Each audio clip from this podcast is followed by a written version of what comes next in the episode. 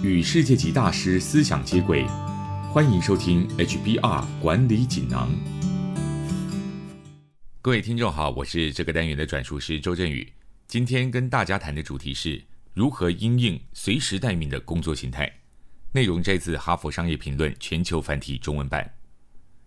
科技已经彻底改变了人们生活与工作的方式，各种服务与资讯，全天二十四小时都能够取得。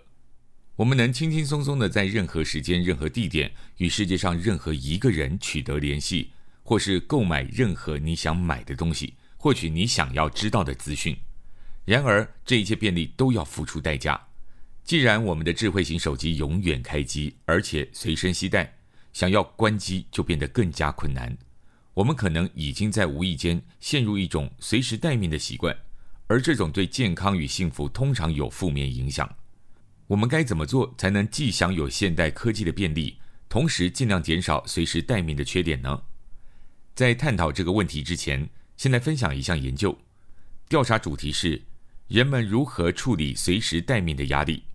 研究结果显示，大多数人会采取四大策略，但是不同性格的人对每种策略都会有不同的反应。所以，我们要从性格类型的角度来探讨，并提供你解决方案。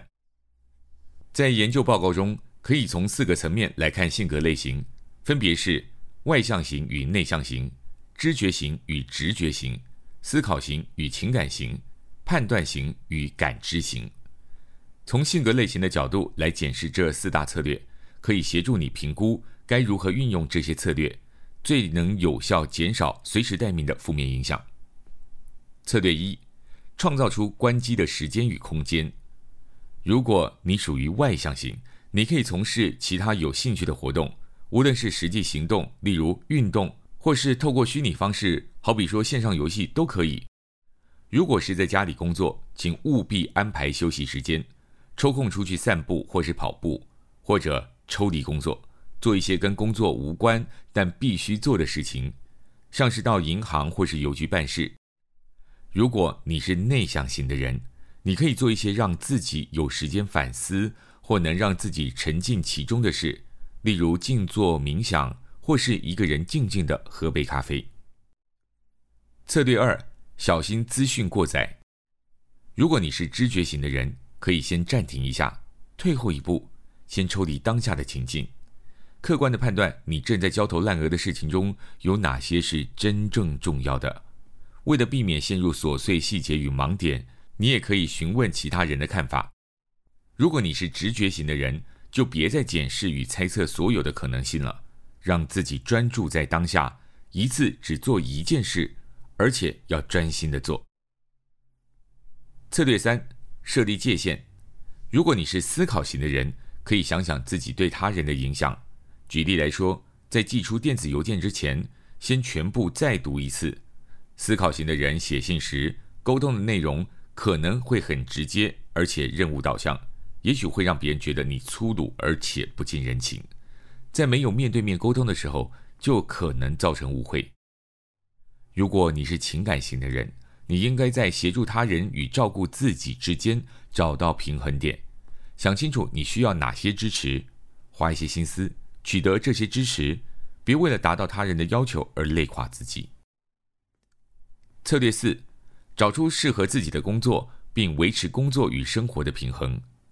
如果你是判断型的人，要针对何时该使用或不使用科技产品，为自己设立界限。但在某些状况下，仍然可以保持弹性。不工作时关闭各种联络方式，就能让你减轻压力。所以要清楚的让大家知道，何时可以跟你联络，何时不方便。你若是感知型的人。或许会相当享受在家工作的某些特质，像是工作时间有弹性。然而，不要认为大家都跟你一样，随时都在工作。记得不要在非工作时间寄出工作邮件，或者要求开会讨论。在工作之外，你也应该安排其他活动，以免你的生活只有工作一成不变。以上摘自《哈佛商业评论》全球繁体中文版。主题为如何因应随时待命的工作形态，包括策略一：创造出关机的时间与空间；策略二：小心资讯过载；策略三：设立界限；策略四，找出适合自己的工作，并维持工作与生活的平衡。